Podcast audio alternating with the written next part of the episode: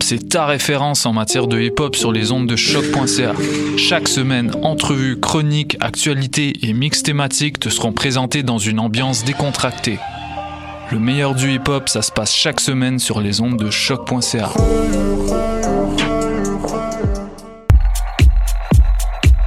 Que ce soit pour déjeuner ou dîner, pour un 5 à 7 entre collègues ou simplement pour un bon café pour emporter, le Jinko Café et Bar situé dans le pavillon DS est là pour vous. Suivez-nous sur Facebook et Instagram pour être à l'affût de nos événements et promotions à l'année longue. Match d'hockey entre boys, un bon mimosa à la fin de semaine, un verre de vin en soupant. Jinko Café et Bar.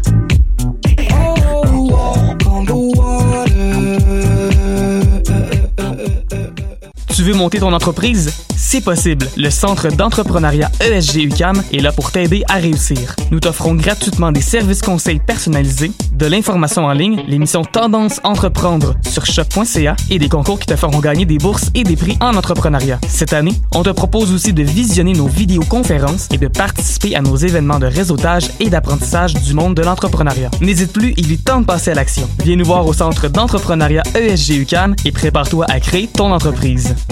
Du 5 au 7 septembre, ça se passe au OOMF. Le jeudi 5 septembre, on célèbre le retour à l'UCAM dans une prog 100% présentée par Choc. Claudia Bouvette, Vandou, Kiroak et Kodak Ludo, OGB et bien plus encore. Un line-up 100% gratuit qui te fera sortir de chez vous pour t'installer sur la rue Saint-Denis. Viens tester le chilling spot par excellence, le Block Party et arrête-toi quelques minutes devant le Mixbus présenté par la Coop UCAM. Du 5 au 7 septembre, les artistes les plus fresh en ville sont au OOMF. La prog complète se trouve sur oomph.ca. What a Day et c'est Robert Nelson de À la claire ensemble sur les ondes de choc.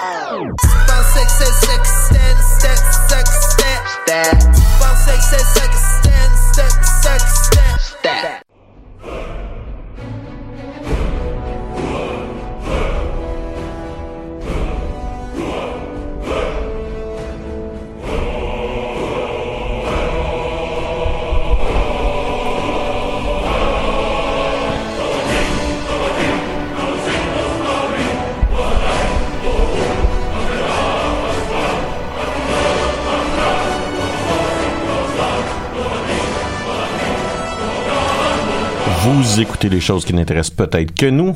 Et je suis Alexandre Charme. Je suis accompagné de nos deux héros certain? habituels. Et c'est-à-dire, et on peut voir David est revenu cette semaine. et donc, j'ai nommé David Charbonneau et Mathieu Aligny. Salut les gars. Allô, Salut, salut. J'aimerais aussi vous rappeler que nous sommes sur les ondes de choc et de Radio Victoria. En effet, merci David. Quand t'es pas là, on l'oublie tout le temps. Je, je sais, mais même moi, je l'oublie une fois sur deux. fait que- Vous aurez peut-être remarqué que David, cet homme euh, particulièrement bilingue, tente de nous donner euh, des leçons de prononciation de mots anglais euh, sur nos médias sociaux. non, on risque de répéter, Euh, je suis pas meilleur que vous. Et donc, David, j'aimerais avoir ton opinion. Euh, quel est euh, ton acteur favori euh, dans euh, la deuxième trilogie des Star Wars? Euh... C'est une Ce excellente serait-tu question. l'acteur qui joue Obi-Wan Kenobi? Dans la deuxième trilogie. Ah oui, excuse, je pensais vous parler de la troisième euh, trilogie. non, non, non, c'est... C'est euh, Ewan McGregor. je pense que je l'ai mieux que vous autres non, en, en plus. fait, c'est Ah. Ewan McGregor, mais c'est Ah. correct. ouais. Ah. C'est pas grave. Ben ça. non, en fait, c'est que je faisais référence à, euh, en venant à l'émission, je parlais justement de- du podcast de la semaine passée. euh, en fait, j'écoutais le podcast de la semaine passée. Et il y a environ Ewan, comment? Ah, y a- il y a une McGregor. séquence où on Ewan. le dit Et il dit à peu 20 000 près, fois. oui, comme 5 fois en 10 secondes, et plus c'est dit, moins le, moins le nom il ressemble. Fait que c'est comme Ewan McGregor. fait que j'ai ri de ça dans l'autobus, puis euh, ouais. C'est pas grave, moi je donne un A plus pour l'effort. Oui, oui, non, clairement. euh, puis vous avez pas ri rien, il y a pas eu de décrochage. euh, ça paraît que j'étais pas là. là. Les gars, euh, faisons notre tour de table habituel. Euh, Mathieu, qu'est-ce qui a attiré ton regard dans euh, l'actualité euh, de la planète en général cette semaine? Je dirais de l'univers en général, parce que j'ai joué même. un peu à Stellaris euh, dernièrement. Je voulais aller me chercher des achievements. Des fois, c'est Des non, quoi? Des, des fois, Des non, Ewan mais- McGregor. Des fois, honnêtement, c'est le genre de. Tu sais, je joue souvent avec des mods dans mes jeux, ce qui élimine la Mhm. possibilité de d'unlocker ce genre de choses-là. Puis euh, euh, là, j'ai décidé que ça me tentait de jouer au jeu, mais en, en, en m'enlevant toutes mes mods juste pour aller chercher certains, euh, certains achievements qui Mhm. sont. Ben, euh, C'est parce qui que sont disponibles dans le jeu. Je sais Ce pas que si- j'ai fait. Je sais pas si t'es d'accord avec moi, mais je trouve que ça redonne aussi un, une genre de deuxième vie à un jeu quand Ah ouais, ouais. t'essaies d'aller chercher l'achievement. C'est, tu sais, comme Ça moi donne- je fais à Civilization 6. ça te donne des objectifs que tu n'aurais peut-être pas pensé au départ. ou tu sais, ça oriente une partie que tu vas faire, surtout dans les jeux de stratégie, Ouais. parce que souvent, tu vas développer une manière de jouer qui fait que tu deviens performant dans ta stratégie. Euh, Puis là, quand tu vois un achievement qui existe, qui te qui t'oblige à jouer d'une autre façon, mais ça, ça te pousse à découvrir d'autres facettes du jeu que tu connaissais pas nécessairement. Avez-vous euh, déjà eu une période de votre vie où est-ce que vous étiez collectionneur achievement? Je veux dire, tu sais, là, extensif. Ouais. là. Ben, pas moi. Moi, mais je veux dire, pas. En fait, moi, je trippe à collectionner des achievements, mais j'ai pas la patience de t'aller chercher. Fait que je me Ouais. ça veut, veut pas Ouais. dire nécessairement, ça rentre pas. Mais comme dans Civ, c'est ça que je dis. J'ai tellement fini de game dans Civ que là, je suis dans une passe où je me dis, ah, il y a 500 achievements. Moi, essayer de les avoir. Euh, Il y avait dans le jeu qui ressemblait à PD euh, 2 de, de, de Walking Dead, là, qui, qui a comme un peu échoué. oui. Euh, je pense qu'il manque trois achievements. Parce qu'à un moment donné, ça t'a fait le tour des niveaux. Là, ton fun, c'est pour te rajouter de la difficulté, c'est d'aller chercher les achievements. Euh, pis c'est- une des raisons pourquoi je suis triste que ce jeu-là ait chié, parce que j'étais comme rendu au stade dans ma vie pour le- une des premières fois aller chercher tous les achievements. Mais... Mhm. Mais moi, j'ai pas comme objectif d'aller tout chercher les achievements. Je trouve ça cool quand les gens font Ouais. ça, mais souvent, il y a certains achievements qui nécessitent de jouer d'une certaine façon, puis ça, ça, ça me tente pas tout le temps nécessairement de tout faire les facettes du jeu non plus, tu sais. Euh, tu sais, mettons, dans, dans Stellaris, il y a un, des achievements qui sont reliés au fait de jouer une Mega Corporation, euh, Ouais. de, de- de la- du euh, DLC Megacorp. Tu sais, je- c'est le fun de jouer. euh, je l'ai fait une fois, là, jouer une Mega Corporation, mais je, je l'ai pas fait au point d'aller faire euh, des achievements nécessairement qui étaient reliés à ça. Puis je, je préfère jouer d'autres types d'empires que celui-là. Fait que je pense pas que je vais jamais aller le chercher. Peut-être qu'à un moment donné, ça va arriver, mais je vais, je vais pas nécessairement euh, pousser absolument à aller chercher ça. Ceci étant dit, là, j'ai joué une game super le fun parce qu'en plus de faire des achievements, je suis allé, je suis allé faire une game dans un type de jeu que j'avais pas joué depuis très longtemps, un, un empire de robots. Puis euh, je lisais beaucoup sur le web que euh, les empires euh, robotiques euh, en ce moment sont un peu brisés dans le jeu parce que sont vraiment vraiment plus puissants que les autres empires. Il y a certains bonus qu'ils ont dans le jeu qui fait que tu vas vraiment t'es pourri quand tu commences la partie dans les premières 10-20 ans du jeu, mais après tu décolles tout Ouais. le monde, c'est pas très très Là, long. c'est la, la, la- ta balance de jeu arrive quand même un peu plus rapidement, là, Ouais. parce que ta croissance devient quasi exponentielle. Exact. Puis personne peut t'arrêter après parce Mhm. que ta croissance, euh, tout repose dans le jeu depuis le- le- le- l'expansion 2.0. Tout repose sur ta population. Plus que tu as de population, plus que tu as de production, plus que tu peux avoir de vaisseaux, plus que tu Mhm. peux go- décoller le reste du monde. Euh, puis les robots ont des, des bonus de, de croissance qui est juste trop, trop important par ça. rapport aux empires biologiques. Fait que tu- c'est vraiment brisé en ce moment. Ceci étant dit, il y a des mises à jour qui s'en viennent prochainement, qui sont travaillées. Il y a les, les, euh, les développeurs ont- sont, sont en communication souvent avec la communauté, puis il y a des dev diary qui se font euh, maintenant toutes les semaines. Puis on le sait que prochainement, des choses sur lesquelles ils vont travailler va faire en sorte que ça va recalibrer un tout petit peu le jeu. Peut-être pas autant que, que ce qu'il faudrait, là, mais ils vont peut-être faire autre chose aussi. Je mais- dirais, la seule problématique que j'ai avec l'expansion de robots de, de, de, de, de Stellaris, c'est que j'ai l'impression qu'il manque de saveur. Ah ouais, t'as un petit peu raison. Il y a comme ouais. pas assez d'images, pas assez de genre de robots, pas assez de, Ouais. de perks. Je suis assez d'accord avec toi. Puis il y a, y a beaucoup, beaucoup d'événements dans le jeu. Puis surtout avec la dernière expansion sur euh, l'archéologie puis le- les, les, les, les artefacts, euh, c'est super le fun à faire. Mais quand tu fais des empires de robots, tu es un petit peu limité par rapport aux possibilités d'aller chercher des bonus dans, dans ces, dans ces domaines-là. Puis il y a, tu sais, sur, il y, a, il y a sept races précurseurs maintenant dans le jeu. Euh, Chacune de ces races-là va te donner des bonus à la fin. Mais la- quand tu joues un empire de robots, il y en a genre 3 sur 7 qui valent la peine, puis les autres sont vraiment des merdes, qui te servent à rien, rien du tout. Là. Au point où quand je l'ai pogné en début de game, je recommençais ma game juste pour en pogner un autre. tu sais. Fait que tu, Euh, fais, tu fais les, euh, les achievements. J'ai pas fait. J'en ai fait certains. J'en faisais pas Ok. plein. là J'ai fait Ah, j'en je veux ceux-là, mettons. Puis euh, même qu'il y en a d'autres que je pourrais aller chercher, mais à un moment donné, je me suis tanné parce que bon, les games sont hyper, hyper longues. Plus, plus la game est longue, plus tu tombes dans du micromanagement qui devient de plus en plus laborieux. Euh, puis aussi que plus la game est longue, plus euh, elle est lourde à jouer parce que l'ordinateur commence à avoir de la misère à gérer le fait qu'il y a autant de population dans Ouais. l'univers, autant dans- de planètes colonisées, autant de vaisseaux en même temps. Fait que tu sais, je commence, je pense, je suis pas encore dans, dans le point où ça va être impossible à jouer, mais Il y a une couple de games de Stellaris que j'ai arrêté parce que le load il était rendu trop Ouais. intense. Là. puis souvent À quand je joue des des, souvent Non, la- non, juste, juste, juste le game vanille. Juste le jeu vanille. Ah. Mais souvent, souvent la manière de, de contrer ça, c'est de jouer une, une- une galaxie plus petite. Ouais. Puis à chaque fois que je joue une, galaxie plus petite, je, je- je suis comme déçu à la fin de ma game parce que Ouais. j'aurais voulu avoir une plus grosse galaxie. Fait que là, je- la game d'après, je fais une très grosse galaxie. Puis là, rendu à la fin de la game, je suis plus capable de la runner parce que c'est trop lent. Fait que là, je, je suis déçu de ma game parce qu'elle est plus capable de la runner. Ah, il est comme mal optimisé pour la fin de Ouais, game. exact. Sinon, ben euh, pour pour conclure ce, ce segment-là, pour moi, euh, euh, j'ai recommencé également une game de Star Wars Online, euh, Star Wars The Old, Rep- The Rep- The Old Republic, Mhm. dis-je bien. Euh, tu m'as inspiré un peu la semaine passée avec ton personnage de, de, de site assassin, puis euh, j'ai j'ai parti un personnage tranquille lundi. euh, tu sais, je, je, je- ce que j'ai envie de faire, je me tentais dans la tête depuis un bon bout de temps, étant donné qu'il y a une grosse expansion 6.0 qui s'en vient en octobre. Bon, je me suis dit, je vais me partir au niveau perso, je vais faire, je vais, je vais puncher en guillemets, là, tu sais, je vais faire toutes les quêtes euh, importantes, mais pas toutes, toutes, toutes les quêtes, mais je vais puncher à travers euh, l'histoire de base puis les expansions pour tomber dans du contenu, parce qu'il y a du contenu qui, que j'ai, qui existe en ce moment que j'ai pas fait, Mhm. que j'ai envie de faire aussi en termes d'histoire, qui ont là quand même le fun. Puis il y a du, il y a du nouveau contenu qui s'en vient en plus qui a l'air assez intéressant pour, euh, pour le mois d'octobre. Fait que je vais comme essayer tranquillement de monter un perso sans, sans me mettre trop de pression pour vraiment performer. là. Je- ça me dérangerait pas que l'expansion sorte que mon perso soit pas prêt à faire l'expansion, mais je vais tranquillement avancer euh, pour aller faire ce contenu-là. Ça se peut que je le fasse aussi. Vous m'avez donné le goût tantôt euh, quand je vous écoutais. Mais euh, je prends la balle au bon, puis moi, tu vois, j'ai terminé le, le- le- la quête principale, Ouais. c'est-à-dire les, les 50 premiers niveaux, si Ouais. on veut. J'ai fait les deux premières expansions, donc j'ai fini Macab, j'ai fini Sh- euh, Shadow of Raven. Shadow of Raven avec l'entièreté du stock qu'il y a à côté, là, c'est-à-dire Ouais. euh, Oricon, Oricron, ouais, Oricron, euh, CZ, machin, machin, avec Ouais, les euh, avec les deux euh, les deux flashpoints, toutes les flashpoints qui ont été faites entre euh, le prélude de Shadow of Raven puis Shadow of Raven. Là, je commence la troisième expansion qui s'appelle Night of the euh, Eternal, Eternal Empire. Fallen Empire, Fall- Fall- puis après ça c'est Eternal Throne. Ouais, c'est ça. Euh, fait que je suis en train de faire Fallen Empire. Puis où est-ce que j'étais rendu, c'était le dixième chapitre. Parce qu'il change J'étais à peu près là, moi aussi. Moi ouais. aussi. Puis c'était le dixième chapitre qui est en gros, quand ils l'ont sorti, où est-ce que ça finissait? Puis j'ai jamais fait le contenu, pas fin game euh, après cette expansion-là. J'ai une question parce que j'ai pas tout à fait compris la semaine passée. Toi, je sais, Mathieu, que tu t'es créé un nouveau personnage, mais toi, tu disais pas que tu avec ton personnage? Non, j'ai commencé un personnage à partir du niveau 1. OK. Parce que vu que tu disais que tu souvenais de ton mapping de doigts, j'avais l'impression... C'est juste que c'est la, la, la que tu classe que, que, que je joue, la classe que Matt aussi a faite, c'est la classe qui s'appelle Shadow Assassin.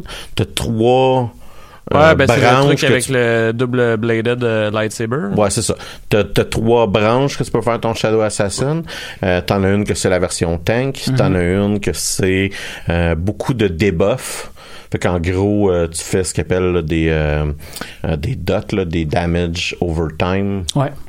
Euh, et t'en as un autre qui s'appelle infiltration. Et là, moi, celle que je joue tout le temps, c'est le- celle qui est infiltration, qui est très, en gros, qui génère euh, des moments où est-ce que tu faut que tu payes certaines touches.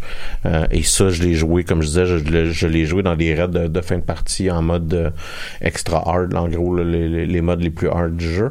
Justement, puis c'est, ça que j'ai fait aussi la semaine dernière, c'est que euh, j'ai euh, recommencé à faire des raids. J'ai fait deux raids avec, avec, un- avec une, une guilde que- dans laquelle que je suis rendu, puis des raids avec euh, une euh, que j'ai pris en pick-up, c'est-à-dire du monde que, que, que j'ai trouvé sur un groupe. Parce que tu peux, il y a comme tu peux comme te créer un groupe, un, Ouais, un ouais. channel là, dans, dans Star Wars. Fait que euh, non, c'est encore ça, ça fait que je suis en train d'abandonner lentement mais sûrement Final Fantasy 14. Je mets moins de temps là, du moins là, mais euh, Ah ouais, ouais. je joue plus comme une fois par semaine là, je te Mettons, dirais. là. dans les prochains mois, ça se pourrait que ton MMO principal de redevienne Star Wars. Je sais pas parce que beaucoup de personnes que avec qui que je m'entends bien puis que je joue des jeux vidéo en ligne, je joue à- c'est Ouais. moi c'est un peu moi qui les a amenés ben franchement à Final Fantasy 14 là fait que je vais euh, je vais- je pense je, je m'attends pas à ce qu'ils reviennent à Star Ouais, Wars ben comprends. franchement. Mais minimalement je veux faire quand même la, la prochaine expansion un peu comme toi puis euh, vous, on risque d'en reparler à l'émission à quelques reprises du Ouais, moins. ouais. Surtout que de ce que j'ai compris, la prochaine expansion va complètement changer le fonctionnement du jeu. là. Il y a des Ouais. mises à jour graphiques, il y a des mises à jour de, de gearing, euh, de plein, Ouais. plein, plein de shit. là. J'ai hâte de voir les mises à jour graphiques. Euh, tu, tu me fais penser à ça, puis euh, je vais prendre, je vais continuer avec euh, mon prenage de balle au bon. C'est une nouvelle que j'ai vue aujourd'hui. Je sais pas si vous connaissez le jeu Starbound. Ouais. Ce qui est comme Ouais. un Minecraft 2D Ouais. euh, qui est généré, qui est généré de façon procédurale. Or, il y a une nouvelle qui est sortie aujourd'hui comme quoi que la majorité des personnes qui ont travaillé sur Starbound ont jamais été payées. Ever. Ah ouais. Et que ça nous rappelle un peu que les, les, les développeurs indépendants de temps en temps ont, ont des euh, euh, c'est pas tout le temps des belles petites histoires hein. il, y a, il y a beaucoup de petits crosseurs puis il y a beaucoup de personnes qui profitent du travail des autres puis de temps en temps de vouloir passer euh, de vouloir créer des projets de passion un peu là, comme Starbound était euh, Starbound c'était créé par le le, le, le, gars qui a créé de Terraria je pense que ça s'appelle Ouais. puis il a beaucoup amené des gens à contribuer gratuitement euh, à Starbound. Euh, c'est- le genre de domaine qui est, euh, tu sais, le, le domaine des jeux vidéo, c'est dans, dans la sphère du créatif. Puis dans le créatif, Ouais. il, y a, il y a souvent de l'exploitation de travailleurs parce qu'il y a beaucoup de gens qui font miroiter, euh, tu sais, des, des futurs euh, bénéfices, des futurs, euh, euh, un futur intérêt à participer à un projet. Tu sais, tu sais, Mhm. hey, tu vas, ça va te créer un nom. Après ça, tu vas trouver des jobs plus facilement. Après ça, tu, si notre jeu fonctionne bien, tu vas avoir des parts ou ce genre de choses là. là. Fait que ça, ça prend juste un, un, un leader de projet qui est, qui est un peu intense, puis il peut amener du monde autour de lui qui vont se faire exploiter là-dedans. là. C'est pas pour rien qu'il y avait un gros mouvement de syndicalisation des, des travailleurs dans le domaine du jeu vidéo au cours des dernières années. Ça, ça nous rappelle un peu que euh, de temps en temps, on est, tu sais, ça, ça c'est comme attirant de, de qu'on était comme un consommateur responsable en guillemets. C'est Ouais. attirant d'essayer de voir, euh, de contribuer euh, à des jeux, euh, que ce soit par, euh, mettons, des, des, des euh, du crowdfunding ou autre Ouais. chose, des, des jeux qui sont des, des projets de passion, euh, mais que de temps en temps, c'est peut-être pas le choix le plus éthique à faire. En tout cas, tu sais, c'est- minimalement, ça, ça, ça, ça, ça l'amène à réfléchir cette situation-là. C'est pour ceux qui veulent voir, pour ceux que ça intéresse puis qui voudraient avoir le, plus d'informations Mm-hmm. là-dessus, je vous recommande, vous pouvez checker soit euh, sur le site de Rooster Teeth, soit sur Twitter, soit sur Facebook. C'est Inside Gaming, qui sont un peu comme la nouvelle division nouvelle de, de Rooster Teeth, que j'affectionne particulièrement. C'est fait par les, les gens qui, euh, qui font, euh, qui est comme un sous-channel de Rooster Teeth qui s'appelle Funhouse. Et euh, c'est eux autres là, qui, ont, qui, ont, qui ont, qui- du moins là, qui, c'est de là que j'ai pris mes informations Ouais, ouais, aujourd'hui. Euh, c'est intéressant, là. Tu sais, ça, minimalement, c'est, c'est ça, là. Ça, ça nous rappelle que développeur indépendant veut pas nécessairement dire euh, a plus de morale et d'éthique que genre Ubisoft. Là. Euh, fait que c'est, c'est- c'était ça. Toi, David, y a-t-il quelque chose qui t'a qui a attiré ton regard cette semaine? Ben certainement, mon jeune loup. Euh, en fait, euh, cette semaine, ben, je Plus que- si jeune que ça, hein? je pense que c'est la semaine prochaine. Ta fête, c'est-tu passé? Non, c'est, c'est en... Parce que j'étais assez déçu euh, que t'aies reporté nos projets de ce soir. Mais euh, j'ai fini Fire Emblem. Emblem? Emblem Mon- mon avec euh, Ewan McGregor. euh, non, je l'ai fini par le finir. Ah, et puis la fin, tu trouves ça comment? Ben, en fait, euh, comme euh, Une des trois, c'est ça? Ouais, euh, une des quatre, si je me trompe pas. Euh, la fin, j'ai trouvé ça assez ordinaire, dans le sens qu'il y a une cutscene que je suis pas mal certain que c'est la- ça doit être la même, j'imagine, dans plusieurs des fins, là, Ok. euh, qui a duré peut-être 30 secondes. Après ça, euh, t'as une scène avec ton love interest si t'en as un. Puis, Que c'est genre, tu déclares euh, ton amour ou whatever. t'avais-tu Oui. un love interest? Oui, j'avais choisi un love interest. Puis, euh, voyons. Puis après ça, t'as comme, tu sais, dans, dans les films, là, t'as beaucoup de textes qui disent juste, admettons, je sais pas moi, Tommy euh, est retombé dans l'enfer de l'alcool, euh, pis genre... Parce qu'il y en a déjà sorti. Oh, come on. On salue notre ami Tommy. Mais euh, non, mais c'est ça, ça fait juste dire qu'est-ce qui s'est passé de, comme dix ans plus tard avec tout le monde. J'ai trouvé ça boboche pour un film, de, euh, pour un film ailleurs, pour un jeu qui m'aurait pris euh, quasiment, je pense, c'est 50-60 heures. là. Je dis peut-être n'importe quoi. Euh, pour ma partie, je me serais attendu à une fin qui dure plus que 5 minutes à peu près, puis que Ouais. c'est juste du texte. là. Euh, ça m'a beaucoup déçu. Sinon, euh, j'ai euh, j'ai un secret à vous révéler. Depuis maintenant trois semaines, euh, je m'entraîne avec un jeu de Switch euh, qui s'appelle euh, Boxing Fitness. où est-ce que ta, ta gueule? Ça, Écoute, c'est c'est vraiment très très efficace. J'ai d'ailleurs euh, perdu euh, deux livres et non, je ne parle pas euh, de cette chose que plus personne n'utilise euh, dorénavant. Je Comme parle bien sûr de pénis. poids. Excusez. Voyons. C'est, c'est, c'est parti, couille parti de ça. Ben voyons. C'est- c'est- Vas-y. Continue. Je pense que je vais rage quit l'émission. Continue. J'ai presque fini Elle Noire. Oui. Et j'avais commencé pour ma pile of shame. J'ai euh, fini la saison 3. Comme vous voyez, c'est parce qu'on s'est pas vu depuis, depuis un petit bout. C'est correct. J'ai terminé la saison 3 de Designated de... je Survivor. l'attendais. De Designated Survivor, le survivant désigné.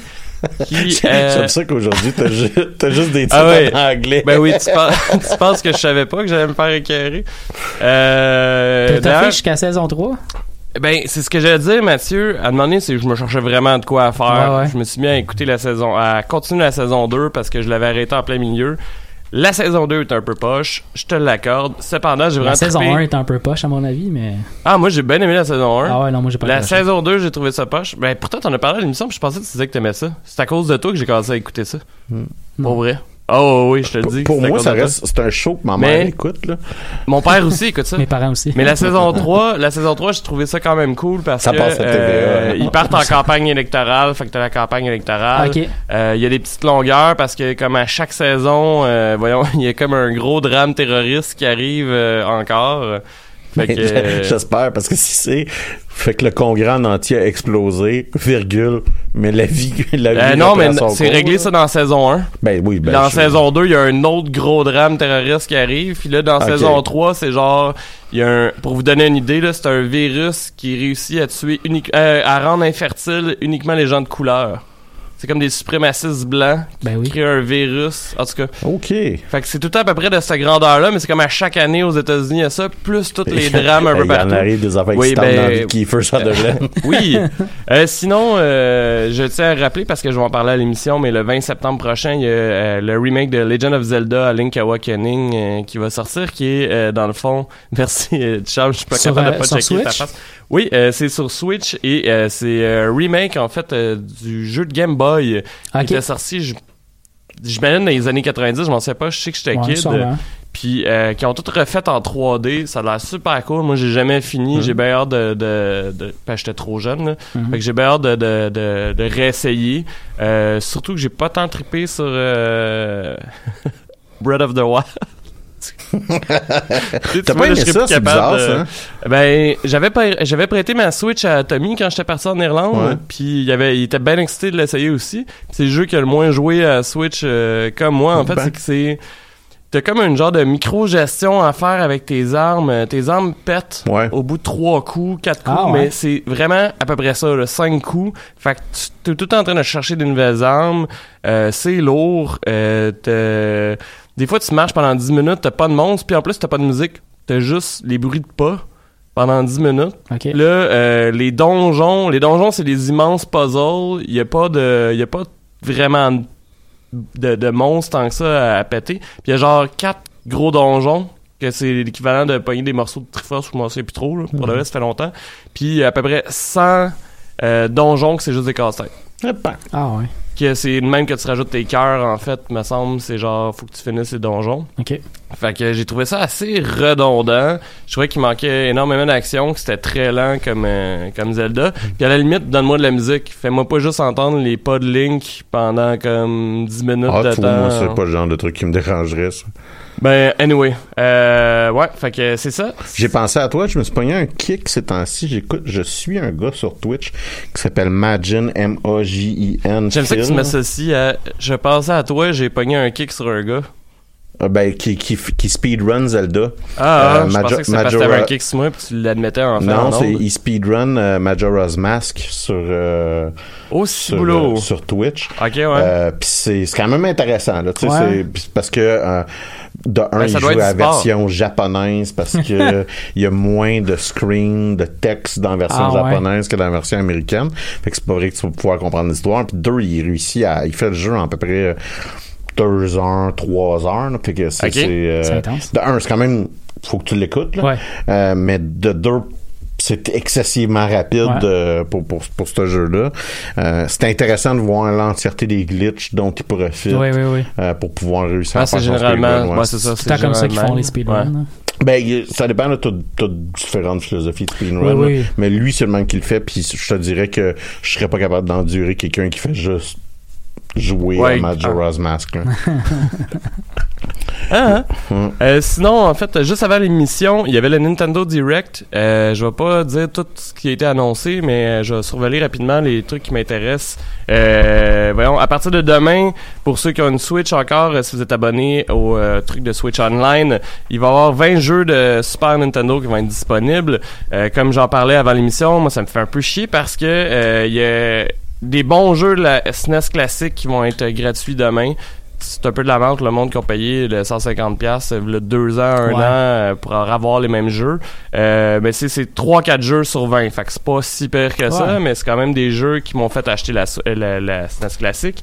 Euh, on- il va être possible d'acheter des manettes à 30 pièces des manettes Switch de Super Nintendo. OK. Il y a aussi, euh, je savais pas, ils sont rendus à 90 jeux de Nintendo classique euh, sur Switch, euh, mais ça, je pense que c'est déjà le cas. Hum. Euh, ce qui me donne le goût de m'abonner parce que j'aime bien les jeux de rétro. Il va y avoir des nouveaux personnages, euh, un nouveau personnage en fait pour Super Smash Bros Ultimate, euh, qui est un personnage d'un jeu que je ne connais fuck all, qui s'appelle Terry Bogard et qui vient du jeu de Fatal Fury. Tu connais pas Fatal Fury? Ben, c'est vieux Non. quand même. là. Ah, mais je connais vraiment pas ça. Ouais, c'est un, un beat 'em up. Là. Mais euh, il y a vraiment beaucoup de personnages de Smash Bros qui ont l'air de venir de vieux jeux rétro. Euh, fait que je sais pas s'ils jouent sur la nostalgie, mais on s'entend Smash Bros Ultimate, il doit avoir à peu près, je pense, comme autour de 70-80 personnages. Tu l'as-tu? Ouais, je l'ai. Euh, c'est d'ailleurs le jeu auquel Tommy a le plus joué. euh, que- Ouais, ben c'est le système Smash Bros. euh, ça fait la job. J'ai joué une soirée de temps avec Guillaume Moule, puis il est parti, puis je pense que j'ai joué trois heures de ça encore après. Parce que, mais tu sais, j'ai joué deux fois à Smash Bros. Moi, c'est pas la seule fois que j'ai joué à Smash Bros. euh, C'était chez nous, oui. Ouais, j'étais, vraiment, vraiment trop gelé à cause d'un contact buzz, là. Fait que, euh, ouais, c'était ça. Euh, vous aimiez pas Kirby dans ce temps-là. Euh, en fait, en fait, je- bon, c'est l'unique souvenir, justement, de l'expérience de jeu. C'est, David. Gino qui crie Kirby est de la merde! Kirby ouais, est je de la faisais merde! juste voler dans le coin. Personne n'était capable de me frapper, fait que je participais pas au combat, puis je trouvais ça vraiment Puis drôle. moi, j'étais fucké parce que tout le monde avait trop fumé de weed, mais toi, t'avais fumé beaucoup de weed. fait que c'était, c'était intense quand même comme expérience pour nous tous. J'étais-tu là? Je me souviens pas de ça. Je me Ben, souviens pas. c'était Ça chez doit, vous. là, C'était chez vous. Je le sais, mais je me souviens pas pendant tout de cette histoire-là. Euh, sinon, on... Ah, c'est le, le Kim Jong-il euh, Death Party. oui, Ah, ben oui, j'étais là on a fait un party quand Kim Jong-il est mort. J'étais sûrement déjà chaud. pas, Mm, mm, c'était mm. pas le, le- le thème de base du party? Oui. Ouais, ouais, Oui, oui, c'était le thème de base, mais la vraie raison, c'était, euh, voyons, euh, je le nommerai pas à radio, mais je veux dire, quelqu'un venait de se faire laisser par sa blonde. Je me souviens pas. Ah, pour vrai? Oh oui, puis c'est juste qu'on a appris dans la soirée, fait que j'ai dit au monde, hey, venez-vous-en brosser, il va pas bien, puis on a appris dans la soirée que Kim Jong-il est mort. Puis c'est là que le party a comme pogné, comme Ouais. Kim Jong-il est mort! Je t'avoue que je me souviens juste de Kim Jong-il. c'est une bonne chose, ça veut dire que ça, ça a bien marché pour changer idées, j'imagine, à la personne. Et non, ce n'est pas Alexandre Ducharme. Ça a tellement bien changé quand il a changé les idées qu'il s'en souvient même plus. Euh, donc, euh, sinon, il va y avoir aussi le AC Rebel Collection, euh, soit Assassin's Creed Rebel Collection, qui va sortir sur la Switch et qui va contenir Black Flag et euh, Assassin's Creed Rogue. Euh, ce dernier d'ailleurs qui est considéré comme un des meilleurs euh, selon la critique, pas selon moi, mais euh, qui Ça, a été celui-là fait par euh, Ubisoft euh, euh, Rogue, c'est celui qui a été fait par Ubisoft Ah oui. Québec, mais il y a aussi un peu le principe c'est ceux-là qui ont sacré dans le dallo parce qu'ils ont sorti Odyssey, euh, pas Odyssey, euh, ils, ont, ils ont sorti euh, Unity Non. en même temps. Mm, euh, non, oui, mais Rogue a été vraiment. En fait, Unity a failli tuer euh, la franchise, puis Rogue a sauvé la franchise. Oui, non, il, a eu- il est excessivement bien coté, sauf que Rogue a seulement uniquement sorti sur PlayStation 3, Unity Ah, sorti ouais, sur ouais. PlayStation 4. Fait qu'il y avait aucune bonne raison d'acheter Rogue quand Ah, ça ouais, sorti. Ah oui, oui, ben oui, oui, je me souviens. Puis euh, ils ont de- sorti la 15 minutes de, de, de, de distance un de l'autre. Mais moi, j'ai trouvé ça un peu lourd parce que même si j'aimais la, la mécanique du bateau dans Black Flag, euh, ça revient exactement au même. Le, le bateau est aussi présent parce que ça se passe euh, en fait euh, en Nouvelle-France, Hmm. puis un peu euh, en Nouvelle-Angleterre. Là, fait que t'as beaucoup de bateaux à faire. En Ok. fait, tu joues euh, l'assassin que tu joues est d'origine autochtone. Je pense qu'il était il est inuit. Ah, ok. Le l'assassin dont tu es. Il va y avoir euh, Overwatch qui va être disponible sur Switch à partir du 15 Ouais, c'est gros, ça. Ben oui, parce qu'en plus, euh, ben il y avait déjà Diablo 3, fait que ça me surprend pas tant que Blizzard euh, rentre euh, Bon sur point. Nintendo. Il y avait StarCraft sur Nintendo 64, ça date pas d'hier. Bon donc, point. euh, mais euh, ouais, un aussi, un aussi gros jeu qu'Overwatch, effectivement, ça. Je trouve ça cool. Je vais peut-être même m'y mettre, euh, en fait, parce que je game avec une manette, j'aime mieux ça. Euh, Divinity Original Sin 2 va être disponible aussi, puis il va permettre des transferts de save entre le PC puis euh, la Switch. Cool. Qui fait Ah, que nice. Ouais, oui, parce que je pense qu'on peut jouer à deux à Divinity Original Sin Ouais. en plus. Fait que, tu sais, si tu joues avec quelqu'un d'autre, c'est, c'est plus cool dans le divan, devant la TV, que genre sur un écran d'ordi. euh, en- Selon moi. Euh, moi, je suis très pro local euh, multiplayer. là. Euh, sinon, il va y avoir euh, Doom 64 et Jedi Knight 2 qui vont être, euh, qui vont avoir une version Switch. euh, donc, euh, je sais pas si euh, ça ouvre la porte à ce qu'il y ait plein de jeux de 64 encore qui reviennent sur la Switch. Ce serait cool encore pour les Zelda. Euh, et il va y avoir euh, Trial of Mana. Je sais pas si vous en avez déjà entendu parler, peut-être plus du charme, mais euh, ça va être un remake de Seiken Densetsu 3 qui était comme euh, Secret of Mana 2 ou 3 à Jamais joué. Ben moi non plus parce que ça existait juste au Japon, il y avait des versions traduites en anglais pour euh, émulateur de Super Non, mais euh, Se- Secret of Mana, je pense que le premier avait été disponible sur le sur euh, les consoles à l'époque. Pas le deuxième. Oui, oui, non, mais c'est ça, que je te dis. Moi, je te parle de le deuxième, que je me suis dit que toi, tu devais avoir joué au premier, c'est ça Non, que je voulais dire. c- c'était ça mon point. Ah, ok, ok, ok. Euh, ça va être disponible le 24 avril euh, 2020. Euh, pour ceux qui connaissent pas ça, c'est un genre de hack and slash euh, des, des grosses années de Squaresoft euh, des années 90. Fait que Ouais. Ça fait pas mal le tour. Ouais. Si ça vous dérange pas, les gars, je vais vous parler de Ancestors. Ok. Euh, et euh, on va vous laisser assez de temps là, pour euh, nous euh, dépecer Mindhunter la deuxième saison. Sure. Donc j'ai joué à Ancestors de Humankind Odyssey, qui est un jeu fait par Panache Jeux Numériques, qui est une compagnie montréalaise de jeux vidéo. C'est du concepteur Patrice Desilets, qui est plus connu là, pour son implication là, dans Prince of C'est une Persia. compagnie Time. Ben, écoute, c'est pas un gros, c'est pas lié à un gros studio. Ok.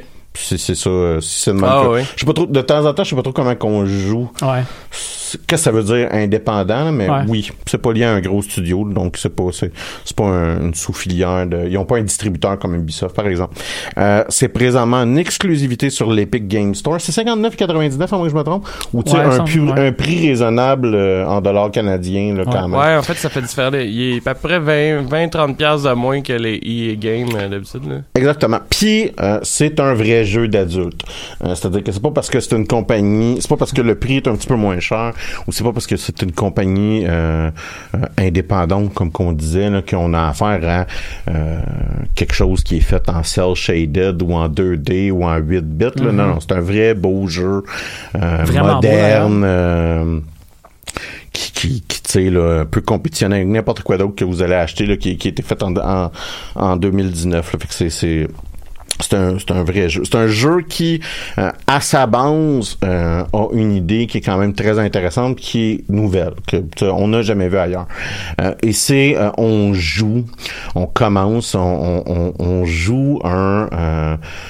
un homidé, donc un, de- un de nos ancêtres, 3000 ans, cent- euh, Trois cinq- millions ouais, 3 millions d'années avant euh, l'homme moderne et euh, on va euh, l'accompagner à travers son développement, son apprentissage, euh, puis jusqu'à un certain point, son évolution. On va, va- on va euh, sauter de génération de temps en temps quand on va le désirer.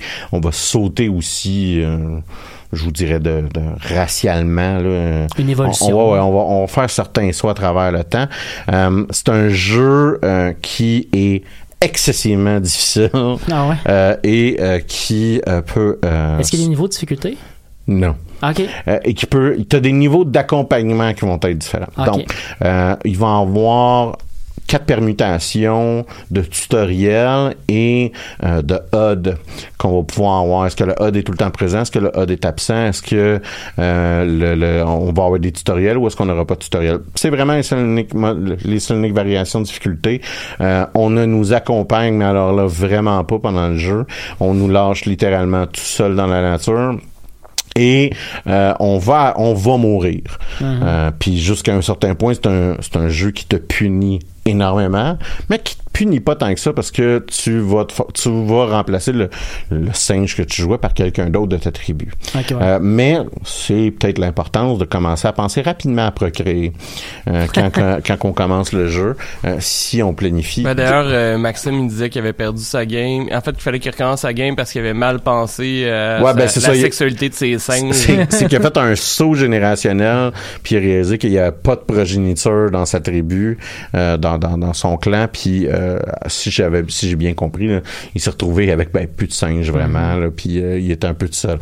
Euh, et euh, je vous dirais que c'est euh, le, deux, le deuxième truc peut-être qui, qui rend le jeu un peu plus difficile pour le genre de joueur que je suis.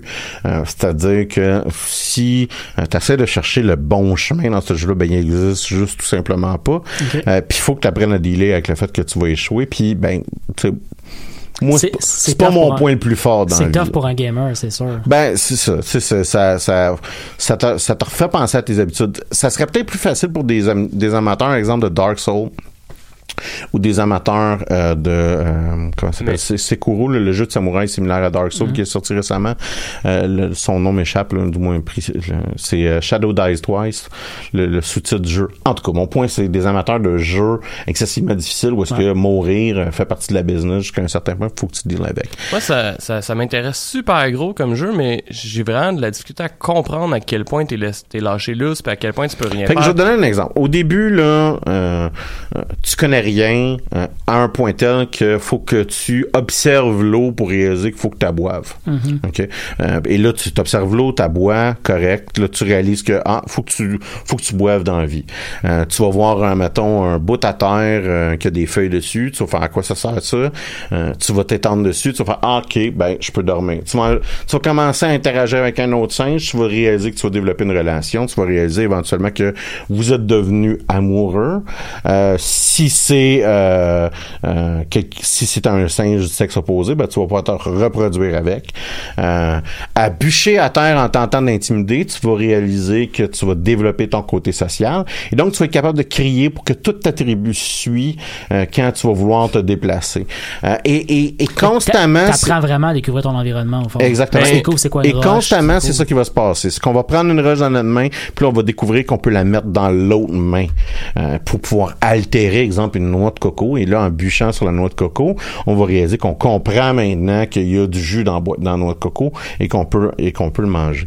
On va avoir un, un bâton, par exemple, et là, on va réaliser que la- on peut l'altérer et enlever les branches. Puis là, ça nous fait un bâton, euh, tout simplement. Et là, quand on a une roche, là, on a une roche, on a un bâton, on met la roche dans le bon du bon côté du bâton, on bûche sur le bâton avec la roche, puis là, je vais vous vendre un punch, on fait un bâton qui est aiguisé, qui va nous permettre de pêcher. Ou quand on va être attaqué par un tigre, ce qui m'est arrivé, dit euh, littéralement percer la gorge avec le, bout- le bout de, de euh, Mais- bâton euh, aiguisé. Oui. Mais, mais, en, en fait, là où j'ai vraiment de la difficulté à comprendre le, le- le fonctionnement, c'est par exemple, est-ce que euh, ton mapping change en cours de route? Est-ce que, est-ce que, mettons, c'est juste le bouton A, puis il faut que ton bonhomme Non. ait fait une action pour que... Et là, c'est le plus gros bug que j'ai avec le jeu. Ouais, ben, Euh, c'est vraiment, c'est assez. ben, ayez une manette, ayez une manette d'Xbox.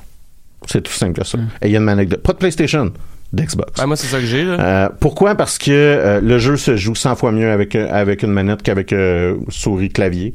Euh, même que le jeu, quand tu le commandes, il te recommande, il dit tu devrais jouer avec une manette, hein, pas avec un souris clavier. Euh, et euh, il ne se fend pas le cul à avoir du mapping différent. Fait qu'il va tout le temps donner les boutons d'Xbox. Et si vous êtes comme moi et que vous jouez avec une manette de PlayStation, vous, allez- vous allez juste totalement sacrer après le jeu pendant environ 10 heures. Parce que moi, je suis désolé, là, mais je marche carré, cercle, X, triangle, puis ton B, A, X, Y, je m'en crisse. sais. J'ai jamais appris ça, je sais pas c'est quoi. Puis euh, le problème, c'est que les tutoriels passent un peu rapidement dans, dans, dans, dans notre visage. On comprend pas trop ce qu'ils sont en train de dire. Pourquoi? Parce qu'on est en train d'apprendre une mécanique, puis parle un peu comme s'il fallait que tu comprennes tout de suite la mécanique. Et là, euh, moi, faut que je qu'on réalise qu'avec mes sens, euh, j'explore mon environnement. Euh, mais là, je suis en train de savoir quel bouton qu'il faut que je pèse en même temps.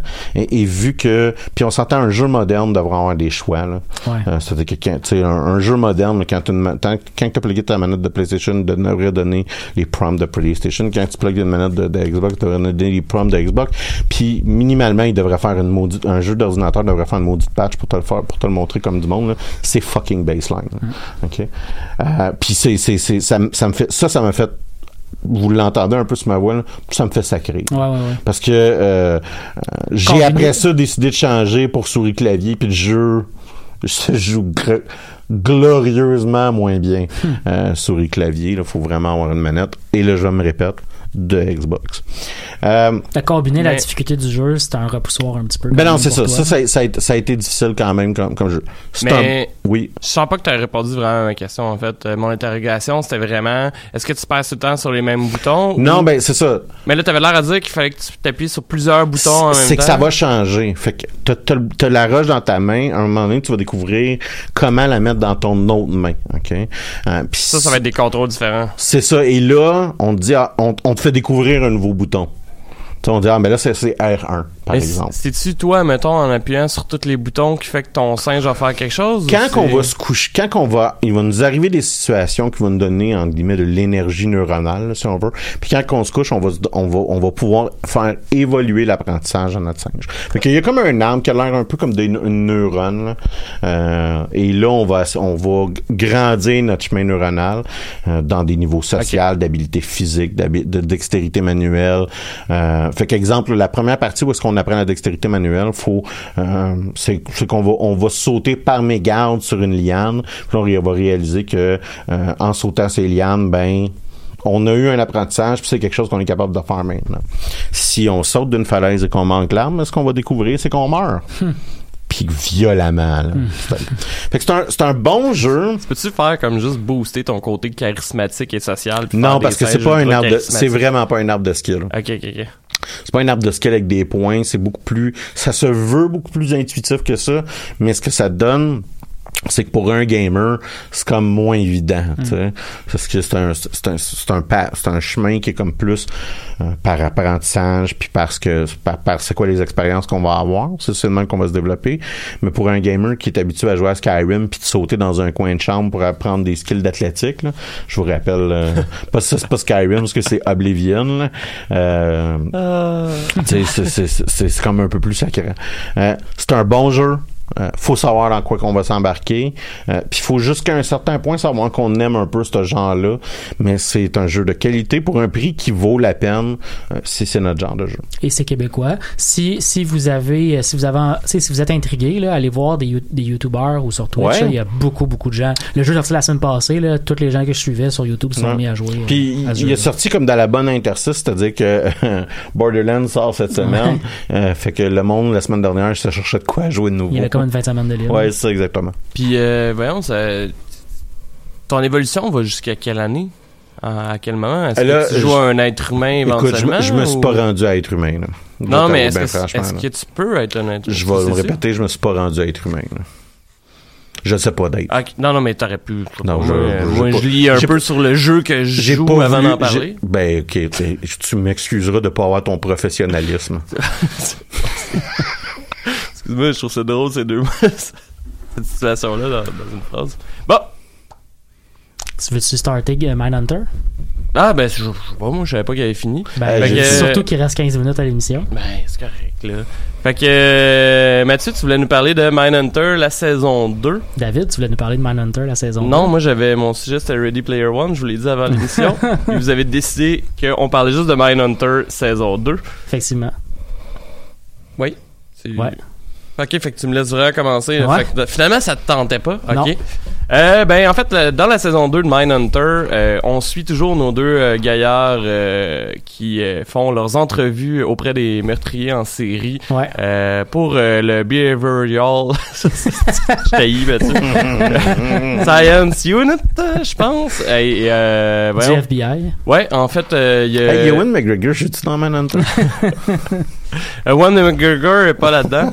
mais euh, non, je pense que c'est Holden, si je me trompe pas. J'avais pas ouvert la page, je pensais vraiment que t'allais starter. Là.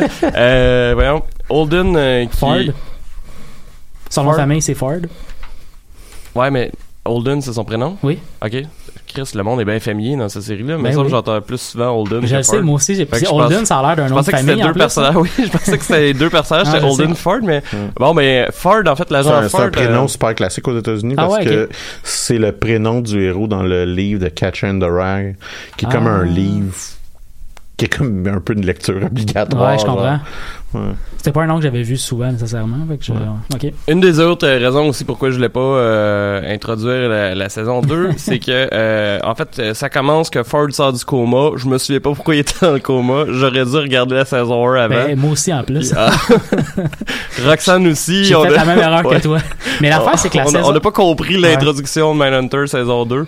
Mais, Mais c'était pas si important que ça de euh, toute façon, là. Mais euh, je- ouais, je comprends ce que Non, non, mais tu sais, on a fait le saut, on savait Ouais. pas combien de temps c'était passé, on savait pas, euh, on était un peu perdu. Mais tu découvres Euh, quand même assez rapidement qu'il y a, il y a un petit laps de temps qui s'est passé, puis que Mais on- ça a l'air d'être une fin de semaine. oui, mais ce C'est jamais je- clair, ça a l'air juste une fin de semaine. mais ce que je veux dire par un petit laps de temps qui s'est passé, c'est que la, saison veut nous introduire à une nouvelle décennie en quelque part, puis à, à- à- à une évolution de leur manière de fonctionner. Tu sais, dans la saison 1, on était vraiment dans les débuts de leur fonctionnement, puis il fallait défoncer toutes les portes. Il fallait que leurs supérieurs comprennent ce qu'ils voulaient faire. Il fallait que euh, il fallait que c'est justifié auprès de tout le monde. Puis dans la saison 2, ben, il y, a, un nouveau boss euh, euh, de Quantico, l'académie du FBI où l'unité est basée. Puis on, on sent vraiment que là, on est plus dans un paradigme où ce qu'ils font commence à intéresser tout le monde. Ben oui, ben en fait minimalement les boss, euh, fait que parce que les autres ils se font encore un peu ridiculiser, C'est sûr, ben oui. sur Ben le oui. terrain. Euh, mais non, c'est ça, fait que en plus de suivre leurs entrevues, on va suivre en parallèle en fait la première enquête euh, à laquelle euh, ces gens-là vont participer pour aider un service de police à trouver un meurtrier en série. Ouais.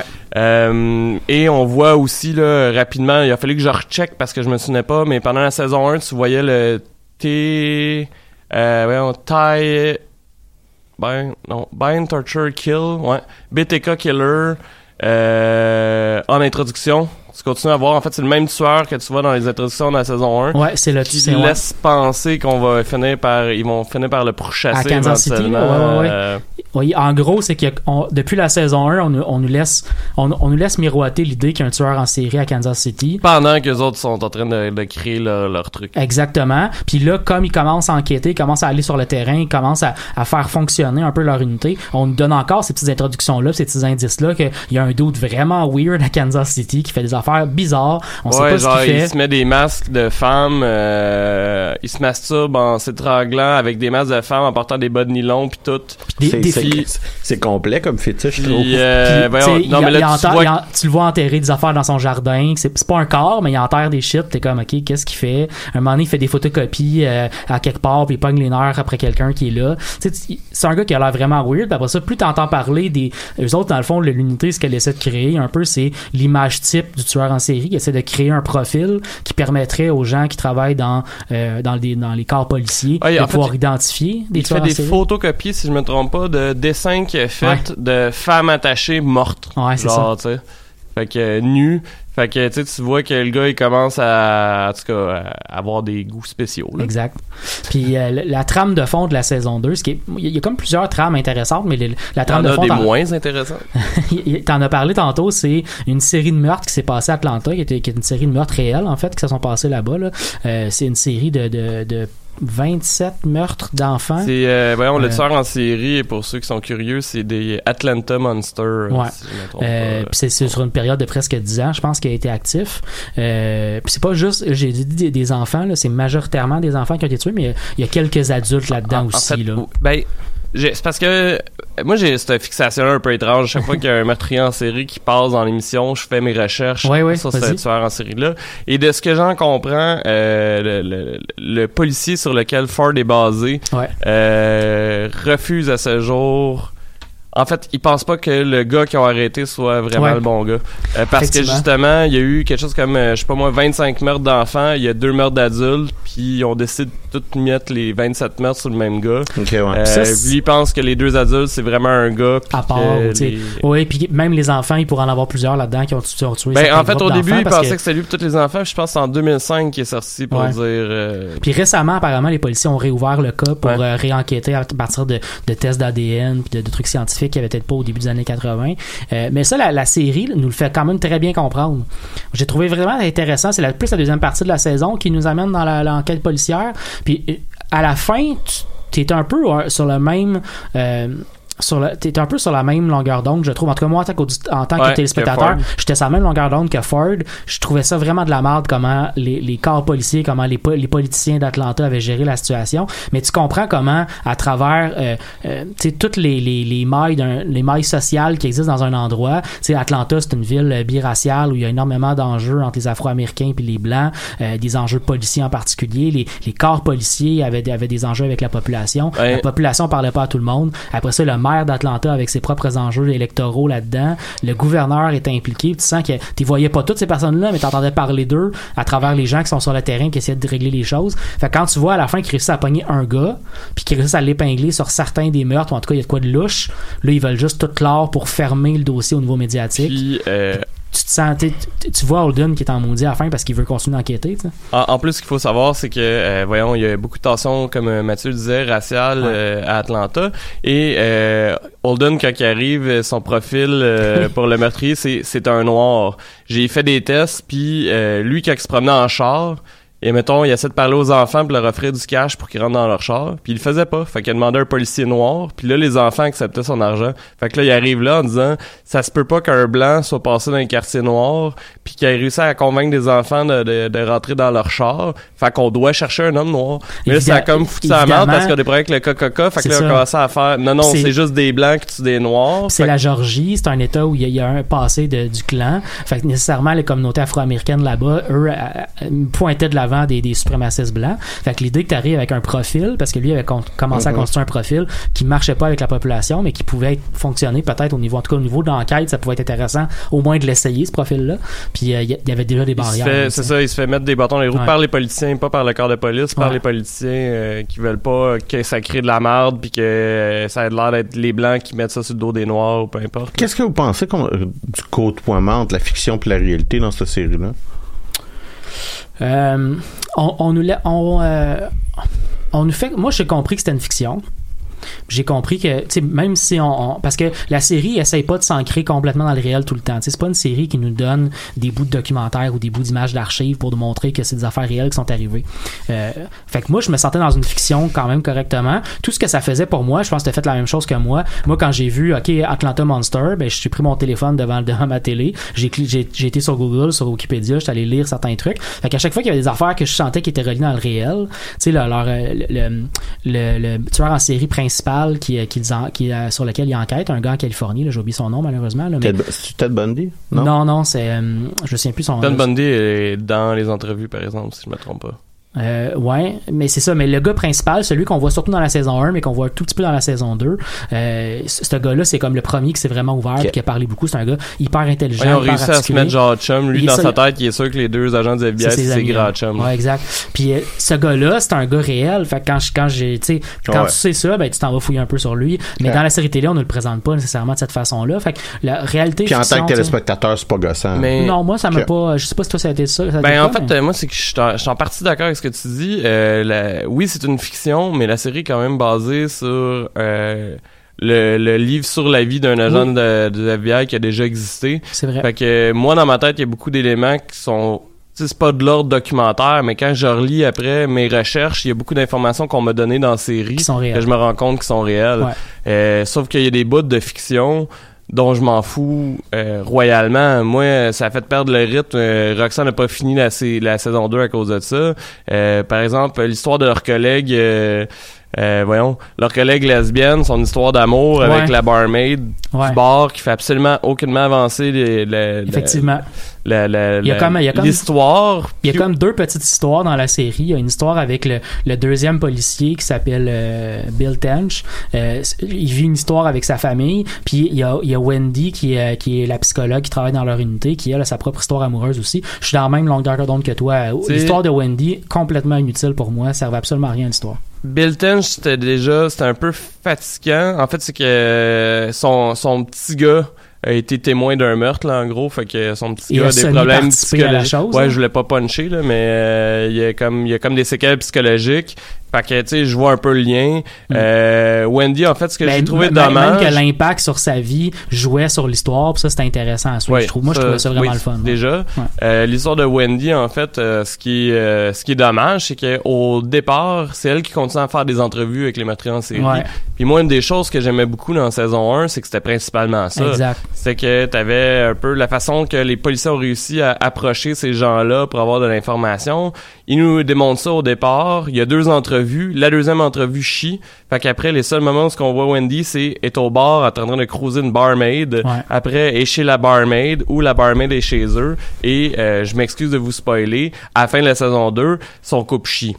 Fait que je veux dire, finalement, tu me vraiment, c'est comme si il voulait pas faire disparaître le personnage. Mais le personnage sert à rien à partir de la Ben c'est ça, fait qu'il il laisse dans les épisodes pour qu'à la saison 3 elle puisse revenir. Moi, j'aurais continué à y faire faire des entrevues ou peu importe, quitte à ce que ce soit Ouais. pas elle dans la vraie vie qui ait fait les entrevues. moins, tu vois, j'ai- au moins, ils n'ont pas fait le coup de Bran.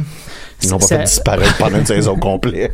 Cette Qui reviennent en chaise roulante avec des super Puis pouvoirs. que- puis qu'elle devienne le roi après ça de... J'ai trouvé ça quand je, je veux quand même le, le- le- le dire pour les auditeurs qui veulent écouter cette série-là. Moi, j'ai quand même trouvé ça dur à écouter euh, Ouais. à cause du sujet, à cause de des, des- même Ouais, la, la, la première, la première partie de la saison, les entrevues avec les J'imagine que c'est très vraiment tough. graphique. là. Pas tant que ça en plus, c'est pas si pire que ça. On voit pas les meurtres de manière euh. Mais- graphique, mais c'est que la manière que les gens qui les font en parlent, ça te glace le sang quand même. Puis je trouvais ça difficile de, de regarder plus que deux épisodes d'affilée. Euh, fait que, tu sais, mettons, c'est une série de neuf épisodes d'une heure. C'est le genre de série que j'aurais pu écouter en deux soirs sans problème. Puis là, je l'ai plus écouté en cinq soirs. Mais euh, d'ailleurs, euh, je lisais des, reportages sur internet là-dessus et parce que c'est pas, il y a pas d'image graphique, mais que c'est détaillé au bout par la parole, c'est effrayant parce que ton imagination fait la job. Exact. T'as pas besoin, tu sais, à un moment donné, il y a un gars que tu sais, il rencontre un, un suspect, euh, voyons pas un suspect, une victime qui a reçu deux euh, coups de shotgun, je pense, à la gueule. Puis là, pendant qu'il euh, qu'il s'entretienne avec, euh, le, le policier qui, qui le présente à l'agent du FBI dit euh, lui, faut vraiment pas que tu regardes dans le visage, euh, tu sais, il est pas bien avec ça pis tout. Fait que jamais tu vois son visage. Fait que là, tu te mets Tu juste à passes l'entièreté de la t'imaginer. conversation à imaginer son visage. Ouais, ok, il doit être super gros déformé pis tout, euh, parce que vu que le gars a pas le droit de voir son visage, tu le vois pas non plus. C'était vraiment bien Ça filmé fait la en plus job. comme scène. hein, La musique est ouais, Ah ouais. La, la musique est assez intense aussi. Ouais. J'entends la musique d'intro, j'ai des frissons qui me Ouais. parlent. là. Puis juste à y penser, euh, je, je le fais aussi. Si je comprends bien, vous aviez bien aimé la série 1, série 2 un peu plus de longueur, mais vous allez encore écouter la série 3. Il là. faut, il faut que tu embarques dans le fait qu'à partir de la mi-saison, la saison 2, il y a un changement de, de, de, de mode de la série, puis qu'on tombe dans une enquête policière concrète sur le terrain, puis qu'on n'est plus dans ce que tu as vécu jusque-là. Si tu acceptes ça, tu vas. Tu sais, c'est le fun. C'est Ben, les personnages sont quand même intéressants. Les personnages là. sont intéressants, l'histoire est intéressante, c'est quand même le fun, mais j'ai l'impression qu'on a perdu de quoi. Je pense que si la saison, si la série avait fait 13 épisodes au lieu de 9, on aurait pu plus plus étendu l'enquête policière à travers ce qu'on connaissait de la série, qui était les, les enquêtes avec des vrais meurtriers puis des entrevues. Puis là, ça aurait peut-être permis de, de retrouver ce qu'on ce qu'on avait en principal, mais juste d'avoir de quoi sur le site. C'est sé- c'est sérialisé, hein, c'est pas épisodique. On va dire, il n'y a pas le monstre de la semaine. là, il y a- Non, non, non, non, non. Sur, sur une échelle, admettons, je sais pas, de, de- c'est quand même un genre qui est incroyablement exploré, là, les, les séries policières euh, semi-procédurales. vous, vous la metteriez euh, où dans l'échelle? C'est-à-dire, c'est, c'est, c'est une de votre top, c'est un de vos bons milieux ou euh, c'est CSI Miami? hein? Ça n'a rien, rien, rien à voir avec CSI.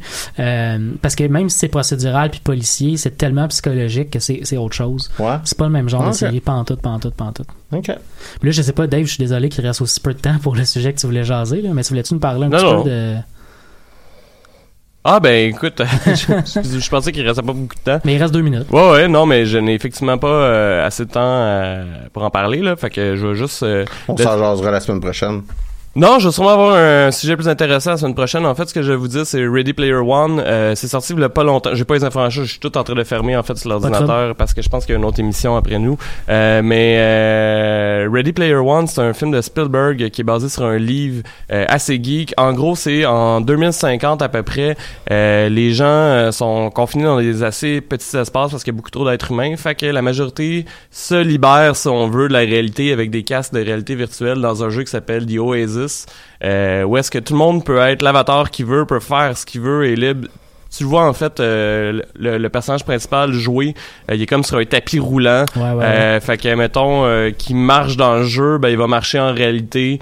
C'est juste qu'il va être sur le même endroit, son son son tapis roulant va dans tous les sens, genre puis il peut sauter, etc. Il est comme attaché avec des câbles. Euh, on voit que les gens plus riches peuvent avoir des des euh, des suits, des genres de morph suits où ce que ils sentent même la douleur puis les trucs physiques, ça les tue pas par exemple dans, dans la réalité. Euh, fait que c'est un peu ça, il y a comme une quête parce que le créateur de jeu là, il meurt euh, cinq ans euh, cinq ans plus tôt euh, dans le film. Et euh, il, a, il a expliqué qu'il y avait trois Easter eggs cachés dans son jeu euh, pour devenir le propriétaire de la compagnie puis gagner toute sa fortune parce qu'il n'y avait pas d'enfants, il n'y avait pas d'héritier. Fait que c'est un peu euh, les c'est des jeunes qui vont à la recherche de ces Easter eggs là, mais il y a une genre de compagnie diabolique qui est le numéro 2 des jeux vidéo qui ont employé des centaines de personnes dans le jeu pour trouver les Easter eggs parce qu'ils veulent avoir le monopole, ils veulent avoir le monopole euh, de, de, de l'industrie des jeux vidéo là, dans C'est bon, t'as aimé ça? J'ai, j'ai vraiment trippé, euh, ben trippé, c'était cute, là, Ouais, c'était, ouais, c'est- c'est le fun. là. Euh, moi j'ai été diverti. Euh, c'est pas le meilleur film au monde, là, mais j'y donnerais euh, la note euh, genre vite vite de comme euh, 8 sur 10. tu sais, Je sais pas. J'ai, j'ai été bien diverti. Hey, merci les gars. On se revoit la semaine prochaine, sauf sans toi, Mathieu, si je me trompe pas. Là, je vais essayer de trouver quelqu'un pour t'en remplacer. même si t'es irremplaçable dans mon cœur.